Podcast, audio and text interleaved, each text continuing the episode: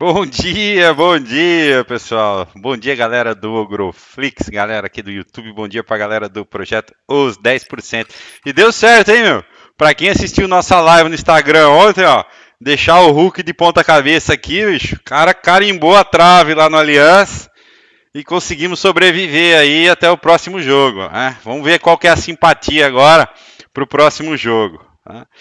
E é isso aí. Então, pessoal, começamos aí a super quarta, né? Hoje temos aí Fonk nos Estados Unidos, temos o discurso do Jeremy Powell às 15h30, costuma aí, né, gerar uma certa volatilidade.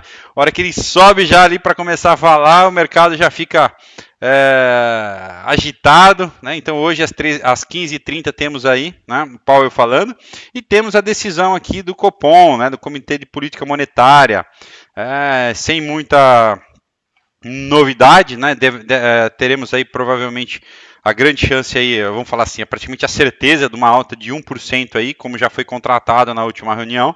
Tá? O mercado deve aguardar aguarda essa, a, só a confirmação do Copom, que deve sair hoje por volta das 18h30, já com o mercado fechado. Tá? É, esses são os principais indicadores. Ontem, né, a gente teve aí, a, aguardava ontem à noite, né, além do assunto no radar aí da Evergrande, né, o que, que, poderia acontecer, parece que os ânimos já melhoraram ao longo do dia ontem, né, a gente tinha à noite a expectativa aí com a com o BC chinês, né, o que, ele ia fazer com as taxas de juro, juros de referência, o LPRS, né, de um ano e cinco anos, e foi mantido aí a taxa de juros pelo 17º mês seguido, né, é, então o governo aí não reagindo, né, a, a, aparentemente aí tomando cuidado, não tomando nenhuma medida com relação aí com os possíveis sinais de desaceleração na China. Então o mercado agiu aí meio confortável. A China, né, volta que voltou do feriado hoje, né, os índices chineses aí operaram mistos. Xangai, que é a principal bolsa lá, subiu 0,4%. Por, no, porém, Shenzhen aí fechou é, com uma queda de 0,25%. Tá? É, então esse é o cenário. Ontem, né, a gente teve um dia mais tranquilo. Ao longo do dia, a gente teve aí um pequeno susto né, com os Estados Unidos, com as bolsas americanas devolvendo é, grande parte do, do, otimismo da manhã. Já aqui no Brasil, depois do almoço, com a fala é, do Lira e do Pacheco aí para um entendimento, para um acordo com caminhar aí com a resolução dos precatórios. Mercado gostou do discurso e a nossa bolsa aqui deu uma firmada né, durante o dia aí, mantendo-se num patamar de recuperação em relação ao dia anterior. Tá?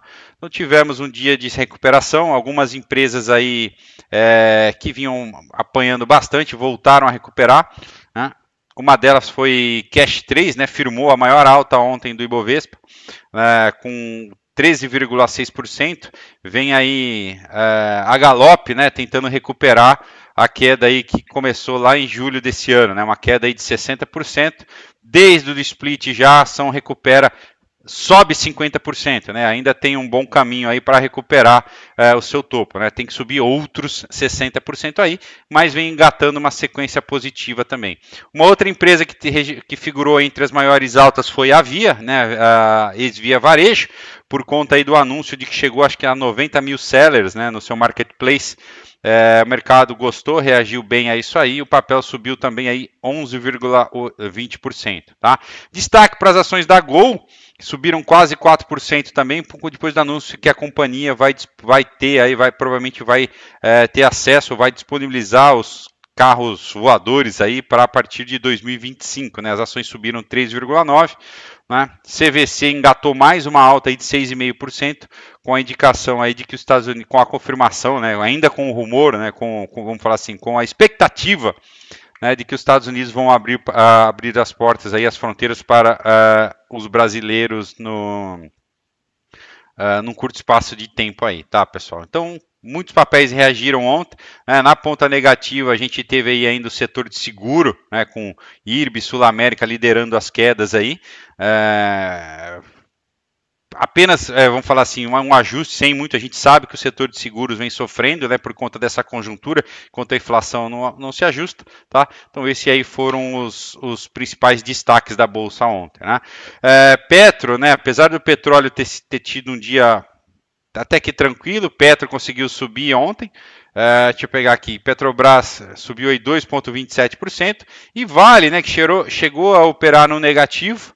É, com a recomendação de venda do UBS agora para 15 dólares aí para a DR, o que dava um equivalente a 79 reais é, para os papéis aqui. O, os analistas do UBS esperam aí uma é, um aumento do, do, estoque de minério de ferro para 2022, né, um, um excesso de estoque, o que fez com que as expectativas para a companhia é, para projeção para o UBS, para a companhia aí, fossem revisadas para baixo. Né? De qualquer forma, pessoal, temos que ficar de olho em Vale hoje aí para vocês que vão operar. Tá? Lá em, em Dalian, o minério futuro subiu acho que 3,9%. Espera só um minutinho aqui, já vou confirmar para vocês. É... Em Dalian, né, a bolsa voltou, as bolsas voltaram a abrir, o minério subiu 3,72%, mas agora o contrato futuro lá em Singapura, que a gente acompanha aqui pelo TradingView, né, que é o FF2, o contrato contínuo, é, para front sobe 15,07%, tá? É, isso aí é, deve ajudar. Hoje é o último dia, hoje, na verdade, hoje é a data base para os dividendos da Vale, para os R$ reais de dividendo. Então, quem tem posição na Vale precisa dormir comprado hoje. Amanhã a Vale começa a ser aí negociada ex dividendos, tá, pessoal? Então, o Mário comentou comigo brevemente aqui que a Vale já subia 3% no pré-mercado lá. Então, fica ligado, isso aí, o minério, o minério, né, sobe tudo isso. O petróleo também opera em alta né, é, de 1%, que deve ajudar a Petro também. Então a gente deve ter um início né, de uma, pelo menos a partir da manhã, claro, uma abertura uh, do lado positivo né, aqui no Brasil. Lá fora também o índice a bolsa americana, o S&P sobe 0,55 agora e o Nasdaq 0,33, tá? Então tudo indica aí uma abertura positiva eh, para o nosso mercado, acompanhando lá fora e puxado aí talvez principalmente por Petro e Vale, né? E na sequência aí a gente deve ter outras ações que devem fazer a diferença. Do lado da Evergrande, né, pessoal, voltando para o assunto aí, é, houve a divulgação agora de manhã, né, pela empresa, ou essa madrugada pela empresa, de que ela vai honrar os compromissos de juros, né? É, de pagamento que ela teria agora com vencimento amanhã, que a companhia vai honrar esse pagamento, isso alivia um pouco mais as, a, alivia, né, as tensões é, com o eventual default da companhia né? É, e dá uma folga para o mercado aí. Tá? A expectativa né, do mercado, apesar do medo, né, o presidente do BC japonês também é, comenta que ele não vê risco né, disso aí é, de se desenrolar no, num, num, é, num major é, assim, impact, né, num impacto assim grande, né, de que essa situação tem como ser contornada e os, os players do mercado aí apostam, né, de que a China tomará alguma ação aí para não deixar esse cenário se degringolar. Tá? Então, pessoal, no radar hoje, aí essa, os efeitos positivos ainda da, da, da assim, da costura aí do acordo dos precatórios que vem caminhando, né, para o Bolsa Família que tem que, que começa aí na o auxílio, né, Brasil, que vamos falar assim, que tem início aí no, pro, pro seus, pro, que deverá começar a ser pago em novembro, né? Depois disso o governo não pode é, definir nada por conta aí entra no período pré-eleição. É, então a gente vai ficar de olho como essa solução se, solução se caminha nesses próximos 40 dias que a gente tem até o início de novembro, né? Então fica, fica na pauta. Além disso, aí hoje à tarde, muito cuidado com o discurso do Powell, né? A gente tem é, que ficar ligado aí o que pode acontecer, se vai ser anunciado aí é, um início do tapering ou uma previsão de como isso pode, pode impactar lá na frente, tá?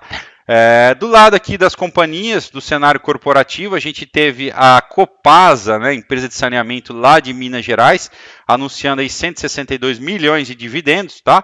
E revisando para esse ano o payout, tá? É, a companhia que paga aí em média 60% do seu lucro para o ano de 2021 agora, definiu como alíquota, né, como target para esse ano distribuir só 50% do resultado, tá? Então fica o payout aí de 15% para esse ano ok? Então é um, é um dividendo aí de, é, na verdade são JCP e dividendo, tá? Então um JCP de 27 centavos, tá? E um, e, e um dividendo aí de 15 centavos por papel, tá? Eles ficam ex, tá? A partir do dia 27 de setembro. E a VEG, pessoal, que todo mundo acha que não, mas VEG sim é uma pagadora de dividendo. O problema é que o resultado que ela gera e distribui é muito, né? Aqui assim, não é compatível com a com a, vamos dizer, digamos assim, com a cotação que a gente fez da tela, né? A cotação aí tem uma expectativa muito maior do mercado de crescimento, o que acaba descolando do resultado presente, né? VEG de um um JCP de 87 milhões de reais, tá? O que dá aí, deixa eu ver se eu tenho por ação aqui, 2 centavos por ação, tá? É, então aí a gente tem que descontar os 15% de IR, tá? VEG aí regularmente sim distribui os seus dividendos, mas ele normalmente é bem descasado aí é, das cotações, tá? Da expectativa do mercado é, implícita aí no, no valor da cotação. Tá? Então, pessoal, é, sem muita novidade no cenário corporativo, a gente está aí com base é, na expectativa né, da previsão, se acontecer isso, se o precatório der errado, se o Powell falar isso, se vier tapering, né, então a gente tem que ficar aí monitorando muito de perto o que, que pode acontecer tá, para tomar as ações aí para as operações de curto prazo ok? Com isso aí, passo para o Mário, aproveitando o gancho aí, ver esse cenário que a gente está vendo lá de fora, ajuda, tentar ajudar vocês aí no mapeamento para o pregão de hoje, ok? Fala, Marião? pessoal, bom dia. Bom dia a todos. Bom, deixa eu já compartilhar meus gráficos aqui. Vamos lá, pessoal. Ah, para quem está perguntando aqui no chat, pessoal, sim, é, precisa dormir comprado com Vale hoje, tá? É, e para quem quiser se beneficiar dos dividendos, e o valor dos dividendos é R$ 8,10 por ação, tá? Show de bola, é bastante. Ó, pessoal, a, a gente acompanhou ontem o movimento do Ibov, tá?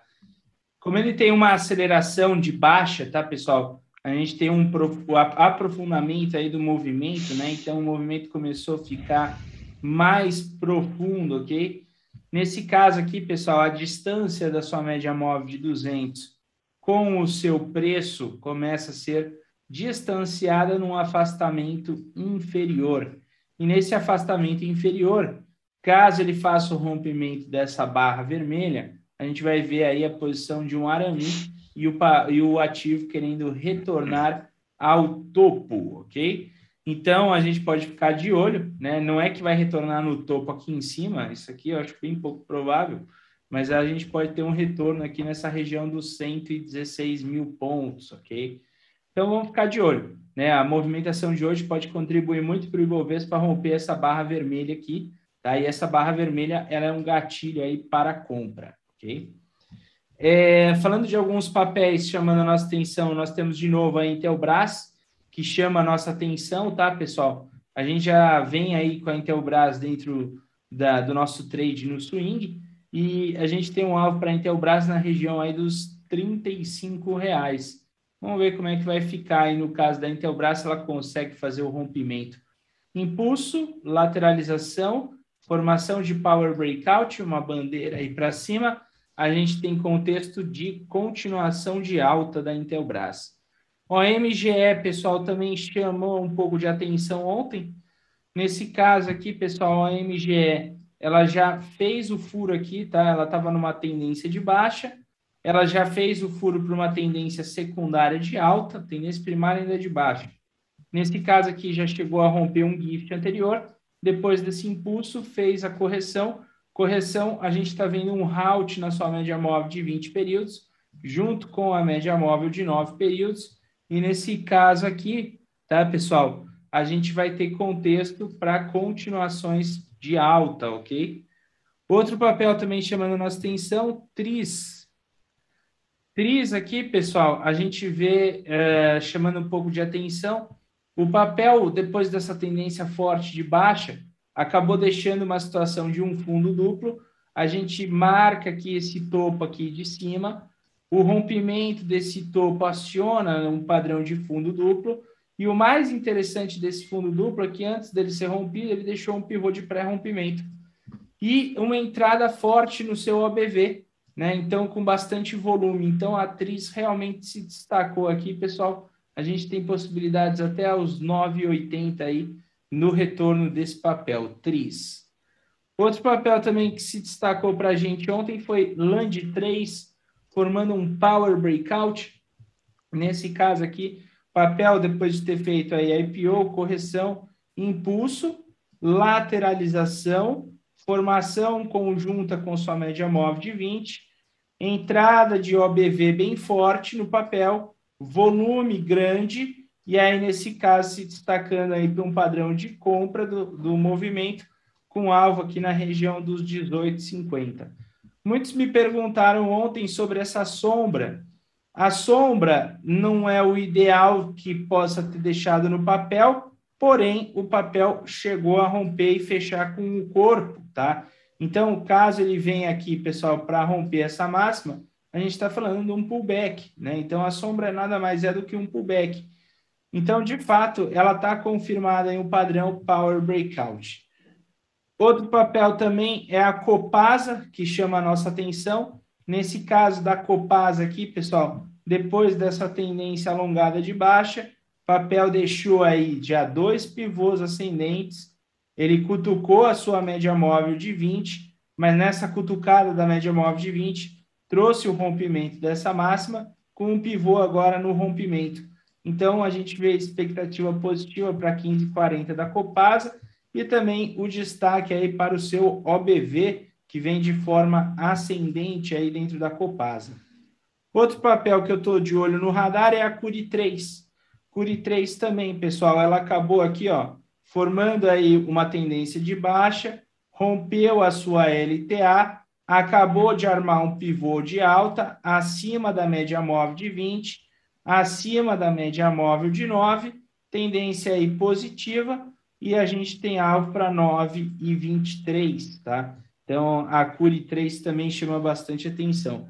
E as queridinhas do Ibovespa, né? Itaú, para quem acompanha Itaú, pessoal ainda tem uma tendência mais de baixa aí para o Itaú. A gente tem esse alvo em 26,57, com um OBV monstruoso para baixo. O Bradesco, para quem acompanha Bradesco aí, pessoal, também ainda segue para uma tendência de baixa. Ontem ele até nem conseguiu romper o topo da barra anterior, a, Petrobras, para quem também gosta aí da Petrobras, pessoal, ela está trabalhando dentro desse range, então, com o movimento do pré-mercado americano e Petrobras já é, deixando um contexto um pouco mais com viés de alta lá fora, a gente pode ter contexto aqui para a Petrobras ainda alcançar a sua média móvel de 20 e a muita falada Vale, né, que está no destaque aí, o Fabrício comentou. No caso da Vale, pessoal, a gente já vinha vendido na Vale desde ali do seu topo, a gente vendeu Vale dia 17 de agosto e ontem a gente optou aí pela saída da Vale. Vale que sobe aí agora 2,27 no pré-mercado. Será que a Vale consegue subir hoje? Acredito que não. ok? Ela está abrindo com alta no pré-mercado, pessoal. Mas o que eu estou vendo no pré-mercado americano é que tudo que estava em alta está começando a ir para baixo. Então, isso daí é um problema para nós. Mas a gente tem o minério de ferro que subiu fortemente. Só que eu estou vendo o pré-mercado americano que está todo verdinho, todo bonitinho, ele já cedendo um pouco do seu movimento. Então, se a gente pegar aqui, pessoal, o S&P, ok? E se a gente for no seu gráfico de cinco minutos, ele está deixando um topo ali, ok? Mas ele não está com muita força do rompimento desse topo. Ele está querendo voltar. E se voltar, vai acabar levando o mercado para baixo, tá? É, e falando no S&P, tá, pessoal? A gente vê o contexto aqui, ó, tá? Impulso, podemos estar tá falando de uma correção, mas continuação do movimento de baixa, ok? Pessoal, visto esse movimento do S&P 500, tá? A bolsa americana é, um, é uma bolsa assim bem estável, né, para quem acompanha, tá? Mas a gente deixou aí na bolsa americana um ombro cabeça ombro, tá? Na pegada aí ombro cabeça ombro um pouco mais diagonal, ok? E essa situação desse ombro cabeça ombro do mercado americano tem esse alvo aqui de baixo. Então, pessoal, a gente tem que tomar um pouco ainda de cuidado, porque o mercado americano, ele pode estar só no início aí de uma tendência que pode, de repente, chegar mais próximo da sua média móvel de 200. E se isso acontecer, pessoal, para o Brasil segurar, é difícil, né? Pode segurar, mas é difícil. O Nasdaq futuro, pessoal, para quem acompanha, ele também deixou um pivô de baixo. Ontem até pensei, olha, com aquela pegada que a gente viu da banda de Bollinger, ele retornando, pode ser que a gente veja uma recuperação. Só que geralmente, quando o mercado americano tem um aprofundamento muito forte de correções, tá? Ele também, da mesma forma que ele corrige, ele costuma voltar. E até agora aqui o Nasdaq não voltou. Então isso é um estado de alerta, tá? Porque toda vez que a gente vê correções assim no mercado americano, essas correçõezinhas, né, que às vezes assustam um pouquinho, o mercado ele costuma voltar rápido e até agora não voltou, está se aprofundando aí a tendência, ok? Então a gente ainda espera mais uma perna de baixa aí para o Nasdaq.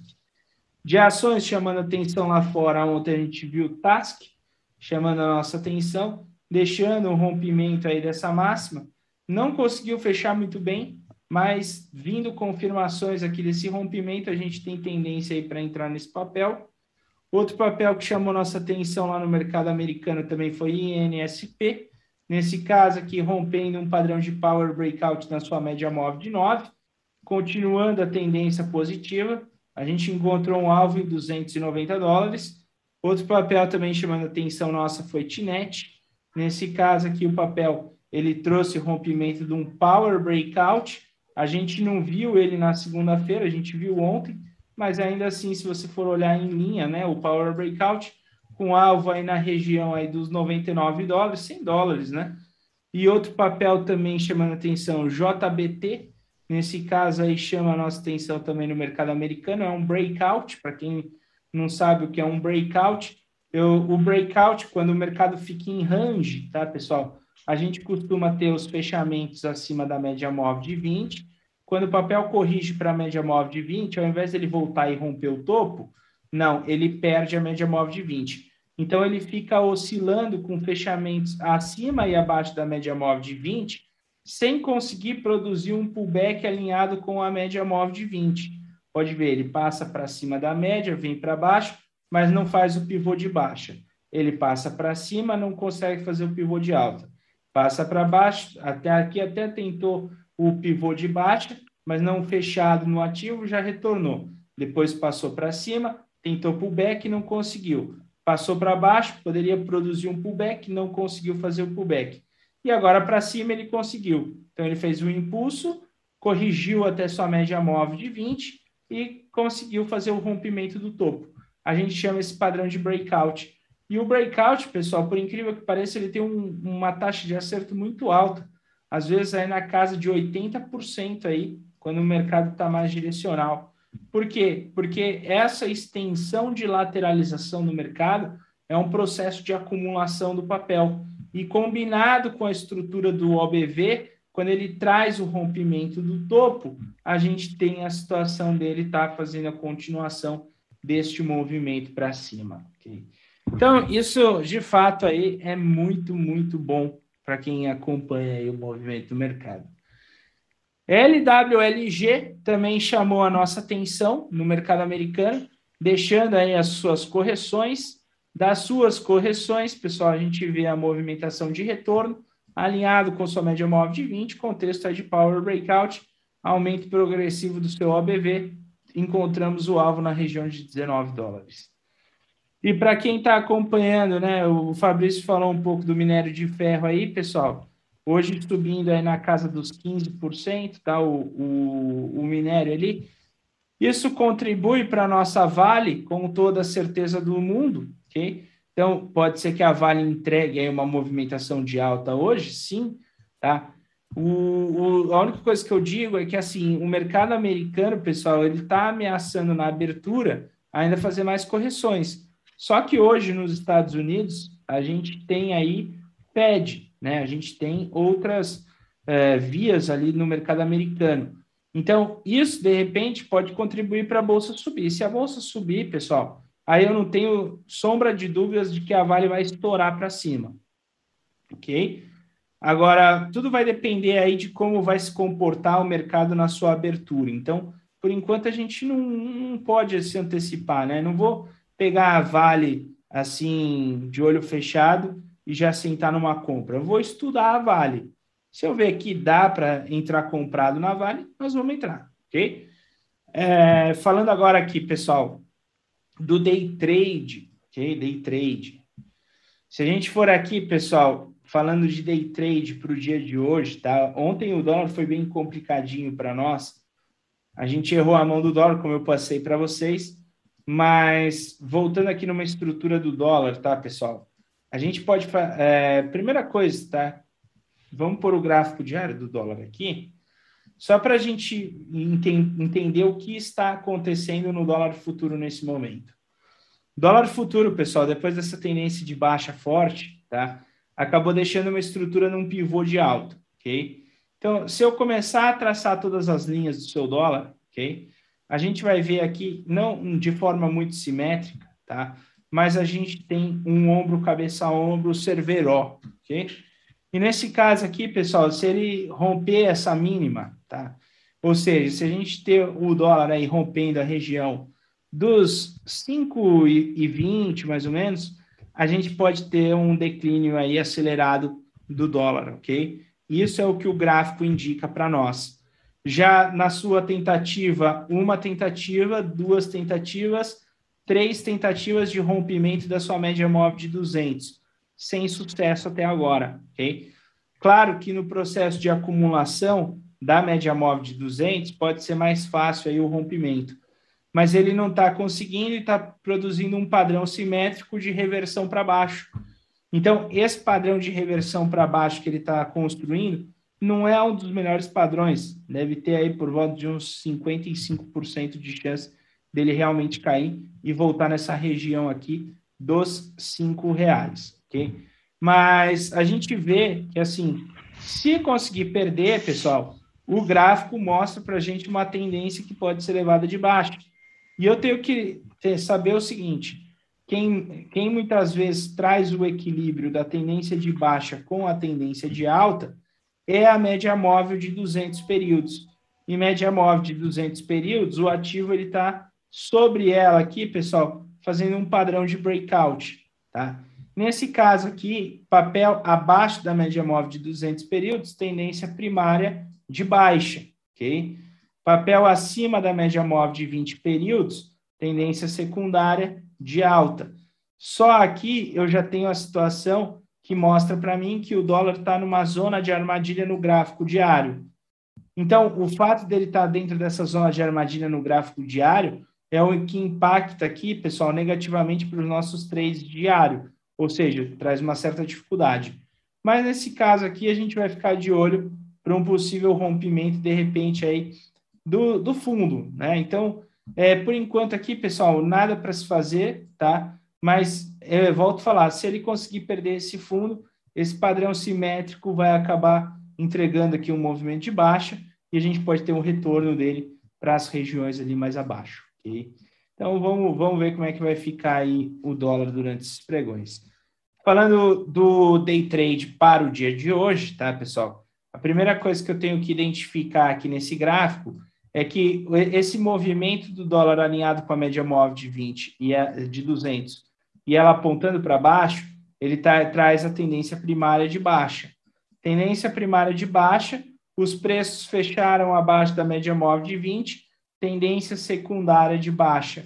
Se eu tenho duas tendências de baixa, eu tenho aquela idealização do trade de continuação de baixa, conhecido lá pelo fabuloso 4.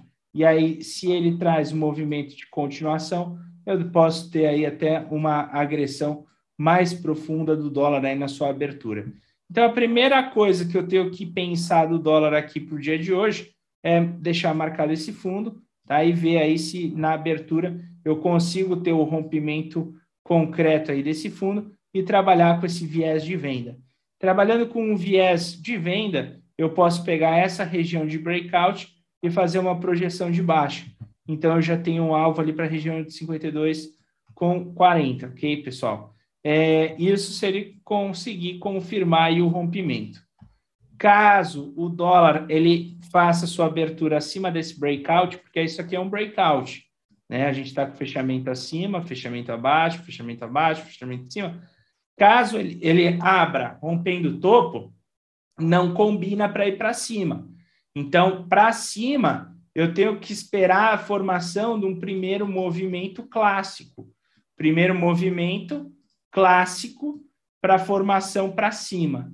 E acima da estrutura da média móvel de 200 períodos, aí eu já teria até a possibilidade aqui de um chute de alta, e aí promovendo um chute de alta, eu posso ter a agressão do ativo aqui, pessoal, tá?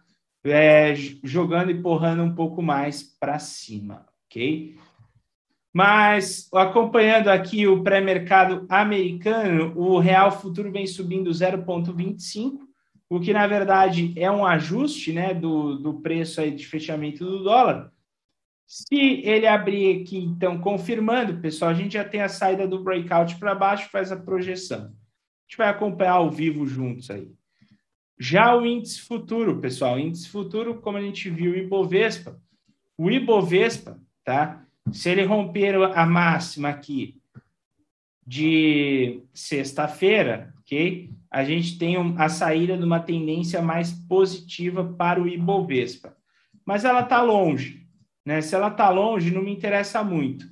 A única coisa que eu tenho que saber do Ibovespa é que durante esses fechamentos que a gente está vendo aqui, pessoal, ele não combina muito com uma movimentação tão agressiva de alta na sua abertura. Não combina, tá? Então a gente vai ter uma abertura provavelmente numa região de armadilha. E o mais importante dessa armadilha que eu tenho que saber é que ela é continuada pelo dia anterior completo. Se eu tiver abertura aqui embaixo, eu já tenho o contexto para sair vendendo. Mas se eu tiver abertura aqui em cima, eu não tenho o contexto para sair comprando, pela descombinação ali dos preços no fechamento com a sua média móvel de 20. Então, o índice futuro para trade de abertura hoje, talvez a gente tenha que esperar a formação de um primeiro movimento clássico também. E uma coisa que impacta aqui, pessoal, é que, infelizmente, tá? O mercado hoje, por enquanto, está sem volume. Se a gente for olhar aqui, pessoal, o EWZ ainda nem abriu, Petrobras também não abriu, Itaú não abriu, está fechado, Ambev fechado, Bradesco fechado, Banco do Brasil fechado. Itaú tá aberto só o caixa eletrônico essa hora, Mário. A é, agência é, ainda não abriu.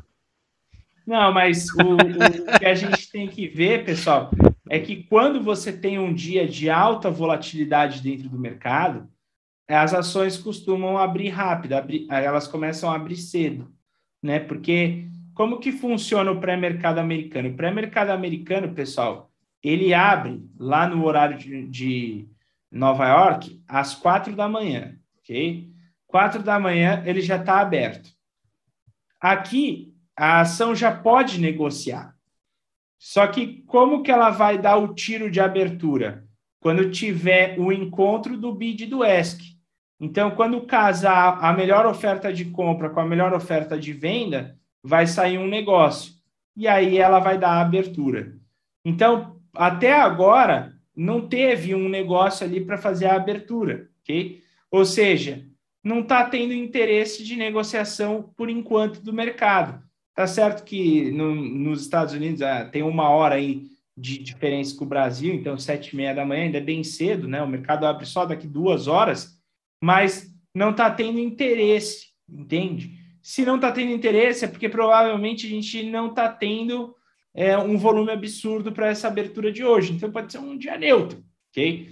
A Vale, que já teve esse, essa movimentação, mas se a gente pegar aqui o gráfico da Vale, né? Ah, se a gente for lá, Vale, a gente pode até acompanhar aqui o gráfico da Vale pelo TradingView, tá, pessoal? É, vamos clicar aqui e vamos pegar o pré-mercado aqui americano. Ó. Aqui em amarelo é o aftermarket, tá? E aqui é o pré-mercado americano Você vê que a Vale, ela abriu, então ela conseguiu tirar um negócio ali às 5 da manhã, que no horário do Brasil, 5 da manhã, 4 horas em Nova York. Ela conseguiu tirar um negócio, ok? deu uma disparada para cima, ou seja, teve interesse de compradores aqui, né? Então subiram os preços e a gente trabalha enviesado ali com o movimento de alta. Se eu pegar o movimento da Vale com esse gráfico de pré-mercado, eu vou ver que aqui a grande estrutura da Vale pode estar saindo de uma forma positiva num breakout. Se ela conseguir bater esse rompimento, show de bola, pessoal. A gente vai trabalhar comprado, a gente vai seguir o gráfico. Mas se ela acabar devolvendo aqui, a gente vai trabalhar vendido, ok? Então vamos ver como que vai ser. Por enquanto, infelizmente, o mercado brasileiro, pessoal, ele ainda está com baixa negociação lá fora. Falando agora, pessoal, do S&P 500, ele trabalha também com um breakout aqui.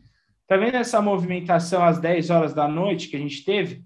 Né? Teve a comissão do Senado americano dizendo ali, é, tirando o limite ali dos gastos do mercado americano, ela acabou dando uma porrada para cima. É, senão o mercado estava caindo muito forte e estava continuando a queda, né? E agora essa estrutura do mercado aí se consolidou. Então a gente está consolidado no topo. Essa consolidação no topo, a primeira, o primeiro plano de trade que eu tenho é de pensar numa compra no rompimento dessa máxima, principalmente se ele combinar com a situação do breakout, principalmente se ele conseguir manter isso aqui até mais ou menos às 10 e meia da manhã. E aí eu vou pensar numa compra na estrutura de rompimento. Se ele perder a mínima, tá? Aí eu já não posso estar fazendo esse, esse trade. Ah, e no Nasdaq Futuro, uma situação bem semelhante. Tá? Então, a gente vê aí a estrutura dele de range aqui dentro. Eu posso fazer a marcação desse topinho, ficar de olho. Se ele perder a mínima, pessoal, eu vou ter que esperar a formação de um pivô de baixo. E aí eu vou ter que ter um pouco mais de cautela. Olhando aqui, pessoal, o gráfico da Microsoft, que é um dos papéis de peso aí do mercado americano, ok? subindo apenas 0,23. Por que apenas 0,23, né? Qual que é o, a ênfase para isso? É que se o mercado americano está deixando aqui topos semelhantes, ok? E já chegou a perder um fundo, né? Já chegou a cutucar um fundo, começa uma estrutura de baixa durante essa semana. Se no dia que ele é para ir para cima, ele só sobe 0,23, e no dia que cai, está caindo mais de 1%, 2%, significa tendência de baixa. Então, ele perdendo esses fundos, a gente vai ter aceleração do movimento de baixa aí da Microsoft, o que significa que pode jogar ali o S&P para baixo. E no caso da Apple, pessoal, para quem acompanha aí o movimento de Apple, também não é uma alta muito significativa para o seu pré-mercado, tá? Papel que deixou um gap grande aqui, tá? Na abertura de segunda-feira, depois de ter feito um pivô de baixa abaixo da média móvel de 20, Hoje também não é que ele está conseguindo subir aí 1% para mais. E ontem mesmo ele também não conseguiu. Então, nesse caso da Apple, eu posso até deixar, por exemplo, um alarme aqui nessa máxima de ontem. Se ela conseguir romper, muito que bem, eu posso pensar em trabalhar num day trade comprado na Apple. Mas é, ele pode estar tá fazendo, querendo fazer a continuação de baixa, pessoal. Então, eu tenho que tomar cuidado, porque é, é, quando eu vejo isso do mercado americano, pode ver uma aceleração de repente aí que pode estragar o contexto para o dia de hoje, ok? Então, basicamente é isso, pessoal. A gente tem que entender aí dos melhores dos movimentos, tá? A gente já viu a estrutura para o dólar. Ah, vamos ver se o dólar faz a continuação do breakout no dia de hoje para baixo. O índice futuro, a gente vai esperar a abertura agora daqui 20 minutinhos aí para ver se ele forma um pivôzinho de alta. Pessoal, alonga o breakout aqui do índice futuro Alongando o breakout do índice futuro aqui com a sua média móvel de 20, a gente pode ter a estrutura de saída, tá? Ontem me perguntaram sobre a situação no MACD, né? Se eu posso estar fazendo utilização no MACD nas operações. Quando o mercado fica lateral assim, pessoal, provavelmente a melhor saída que eu vou ter do mercado, ela vai ser dada pelo MACD. Então, se o MACD começa a traçar uma divergência aqui no histograma, tá? e as linhas do MACD elas passam acima do eixo zero e a média rápida cruza com a média lenta para cima, lembrando que aqui eu estou usando o MACD no seu uh, natural, ok, pessoal? Ou não, não tem uma estrutura do, do MACD diferente. Eu estou usando o MACD natural. Deixa eu abrir aqui para vocês. Só para o pessoal pegar aí, tá? Os valores do MACD. Rápido, uh, média rápida de 12, lenta de 26, com o sinal em 9, ok? Esses são os sinais do MACD que eu estou utilizando aqui. Por que, que eu digo isso, pessoal? Porque quando o mercado fica lateral, para a gente caçar um melhor ponto de rompimento, é quando eu tenho a estrutura alinhada com a sua média móvel de 20 e a divergência sobre o seu MACD, né? Que no caso aqui, ó, até estaria melhor a divergência, mas deu uma piorada, mas ainda assim ela é maior do que essa divergência deixada aqui às 4h50 da manhã. Se ele conseguir aqui, pessoal, ir fazendo a divergência, as linhas passarem para cima e o rompimento concreto do seu breakout, tá? ou seja, alinhado com a média móvel de 20, que é uma coisa que não fez aqui de manhã e por enquanto não está querendo fazer aqui, eu tenho a saída positiva do papel. E eu posso utilizar isso, pessoal, para estar tá operando o índice e o dólar também, ok? Então, se eu estou olhando o índice futuro, eu posso estar tá de olho no MACD para ver se ele deixa uma divergência. Por exemplo, aqui ele chegou a deixar uma divergência ontem. E nessa divergência que ele deixou aqui, tá, pessoal, ele trouxe uma estrutura de trade para cima eu poderia estar operando. Quando o mercado fica lateral, o MACD é muito indicado para operações. E o IFR também. Eu posso utilizar o IFR. Aqui no caso está o IFR 14, tá? O IFR também pode me ajudar em algumas estruturas, como por exemplo, se ele está muito sobrecomprado ou muito sobrevendido, na verdade, quando eu vejo que ele está muito sobrecomprado, eu não vou buscar por compra. Mas também não significa que eu vou buscar por venda, eu só não vou entrar, ok? Agora, se eu tenho um padrão, por exemplo, mercado deixando uma divergência. Então, ontem, nessa estrutura do mercado aqui, a gente estava vendo uma divergência do seu MACD aqui, certo? MACD aí passando ali, deixando um pouco de divergência. A média curta em azul passou acima da média móvel longa e ambas acima do eixo zero, tá? Nesse caso aqui, ele trouxe essa divergência mais ou menos aqui pelo horário da meio-dia 15, mais ou menos. Eu olho para o IFR e ele não está muito sobrecomprado. O índice futuro, de repente, está trazendo um rompimento de uma resistência, fazendo um pivô de alta. Por que não operar aqui? Ok? Então, essa é, é a ligação que você tem que fazer do MACD com o IFR. Tá? A gente pode utilizar isso para operar bastante dentro do índice futuro. O dólar não muito, tá, pessoal? Dólar não vai respeitar muito os indicadores, mas o índice futuro pode respeitar muito bem, ok? Falando nessa situação de MACD e coisas do tipo, tá, pessoal? Para quem não acompanha aí o nosso YouTube, ok? Primeiro que eu vou pedir para vocês deixarem um like no YouTube, ok? E segundo que se vocês forem no nosso YouTube aqui, pessoal, tá? Vocês vêm aqui em playlist, ok?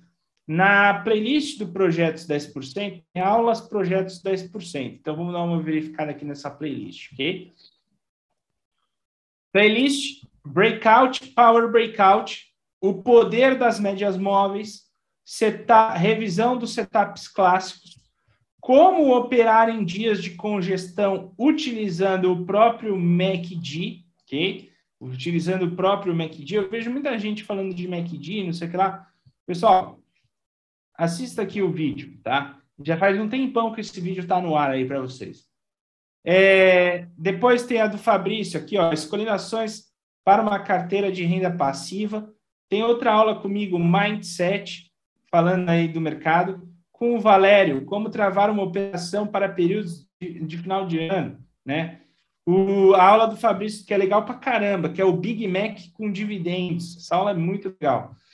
Outra aula que eu deixei aqui, ó, como montar um diário de trade objetivo, ok? De forma bem objetiva. Como se preparar para o day trade, com o André 13 lições de análise técnica, gerenciamento de risco. Tem várias aulas aqui, tá, pessoal, que estão disponíveis para vocês, ok? E às vezes o pessoal nem se ligou e está perguntando, está fazendo dúvida. Então, antes de tudo, pessoal, assista essas aulas do projeto. São 63 vídeos, ok? De pura informação aí para vocês. Sem contar que tem o curso completo, que está aqui, o meu curso completo. O curso completo do André, de Price Action, o curso completo do André de análise técnica com finanças comportamentais, tá? Além de outros conteúdos que a gente vê aqui dentro do YouTube, ok? Então, se você está acompanhando o nosso canal, pessoal, eu acho que assim, era ideal você assistir o curso de Price Action, curso de análise técnica, esse curso de day trade que eu deixei e as aulas do projeto. Eu acho que depois de você assistir todo esse conteúdo, pessoal, com certeza você vai ter um bom preparo aí, tá? Para estar tá operando aí no mercado no dia a dia. E uma coisa que eu fiz para ajudar os alunos okay, no dia a dia foi a, a planilha ali de, de checklist. Nessa planilha de checklist, pessoal, eu criei o checklist intuitivo. Checklist intuitivo, quando você começa a preencher ele, ele vai deixando para você uma situação verde ou vermelha aí do que o, a, o mercado está fazendo. Se ele ficar tudo verde, significa que o trade que eu estou vendo ali eu posso operar, tá tranquilo. Agora, se eu estou olhando para o mercado e está tudo ficando vermelho, pessoal, se dois ficarem vermelho pelo menos, cara, não opera. Não opera porque significa que o mercado não está tão em linha assim, tão alinhado. Para quem quer baixar o checklist, pessoal, no meu Instagram, mpizani.filho, vai no link da bio, linkzinho que tem aqui, abriu o link da bio, conteúdo gratuito. No conteúdo gratuito, pessoal, novo checklist. Faz o download dele. Também no link da bio você encontra aí a, a Pisani Bands, né? Que o Lucas aí que está junto com a gente no projeto criou a Pisani Bands, pessoal. É, e a Pisani Bands, ela faz aqui para você, tá? A, o, a estrutura de volatilidade do papel, semelhante à banda de Bollinger, só que mais estreita e mais acompanhado ali pelo momento atual, ok? Ela não carrega muitas informações anteriores, tá? E ela é calculada através da volatilidade histórica do papel. E essa volatilidade histórica, ela pode me induzir nas operações aonde, quando eu estiver vendo uma, um trade, tá, pessoal? Se ele estiver dando entrada muito fora da banda, eu não entro, tá? Então, é uma outra forma de calcular, bem parecida, bem semelhante com a banda de Bollinger, mas da forma como a gente calcula no projeto através da volatilidade histórica, ok? Bom, desejo para vocês aí, pessoal, um, um excelente dia de pregão, tá? Um excelente trade aí no dia de hoje. Espero que vocês tenham sucesso aí no dia de hoje. E amanhã estamos juntos aí, pessoal, a partir das oito. Lembrando que hoje termina a segunda fase do desafio Projetos 10%. E o desafio Projetos 10%, amanhã começa a terceira fase, que serão apenas aí, pessoal, os 10 melhores colocados. Então, a gente aí está fazendo desafio, uma parceria junto com a Nelogic, tá? E os nossos colocados aqui, nós temos aí o Cleiton em primeiro lugar, Alexandre Fantinelli em segundo lugar, a Cauã em terceiro lugar, depois Luiz Augusto em quarto, André em quinto lugar, Roosevelt Albuquerque em sexto lugar, Bruno Costa em sétimo, Leandro Siqueira em oitavo, Carlos Henrique em nono e Thiago Silva em décimo lugar. Se permanecer assim, esses 10 estarão aprovados para a terceira fase, que começa amanhã. Marião. E aí, disputa os três melhores lugares. Terça-feira, no Instagram, eu vou colocar uma caixinha no Instagram, e aí vocês vão dizer lá, né? Gravem os nomes. Eu vou mostrar os nomes na terça-feira aqui para vocês. E aí eu vou dizer para vocês lá, coloquem em ordem. Então, primeiro, segundo e o terceiro colocado. Quem acertar na ordem, primeiro, segundo e o terceiro colocado, a gente vai dar três meses do projeto 10%. Terça-feira que vem vai estar no Instagram isso para vocês. Aí eu vou pegar, vou ver lá quem, quem acertou. É a trifeta, tá? Mário. É a trifeta do projeto 10%, né? Não tem não tem lá, quando o pessoal vai no jockey lá, faz a trifeta, tem que acertar é, os três meu, Tem que acertar ali. os três... Vai ter que acertar os três melhores aí do, do desafio Projetos 10%. Quem acertar me manda por direct depois os números da Mega Sena também, tá? Não, e a gente pode fazer também, né, os 10, né? A pessoa que acertar os 10 lugares, aí a gente dá um. Não, brincadeira, esse aqui não. Mas a trifeta vai estar tá valendo, tá, pessoal? E aí vai estar tá lá no Instagram, você vai colocar na caixinha lá, você coloca, mas tem que colocar um, o nome da pessoa, dois, o nome da pessoa, três, o nome da pessoa. Eu vou mostrar os nomes, vai estar disponível lá para vocês. E aí vocês vão colocar ali e vamos ver o que, que vai rolar, ok? Marião, Teco tá, o Teco Medina tá acompanhando a gente aqui, falou para você pô, que foi muito bom o Morning Call. Só tá bravo com você que você tá muito desanimado com a Vale aí, cara. É, pô, a Vale, a vale ainda tá desanimada, né? Você vê que a, a Vale, ela, ela, antes, ela tava com um alvo na região dos 82. Ela bateu. Próximo alvo, 74. E ontem eu, eu, esperava um pouco mais de recuperação da Vale, só que é, ela não, não foi muito legal. Mas, mas vamos ver, ó, enquanto a gente falava, a Petrobras ela teve negócio, já está subindo 0,93 e a Vale deu uma puxadinha um pouquinho maior. Deve abrir em alta, pessoal. Vai lá, Teca. Sei... Vai abrir em alta, Teca. Vai abrir em alta. Agora, eu, a minha dúvida não está na abertura. A abertura vai ser em alta. A minha dúvida é se na hora que o mercado americano, de repente, ele começar a cair muito, tá? Se vai segurar. Essa é a minha dúvida, ok? Mas vamos que vamos. Beleza, bola, pessoal? Obrigado. Obrigadão. A gente se vê amanhã aqui de novo no mesmo bate-horário. E vamos lá para a sala agora com o pessoal. Show.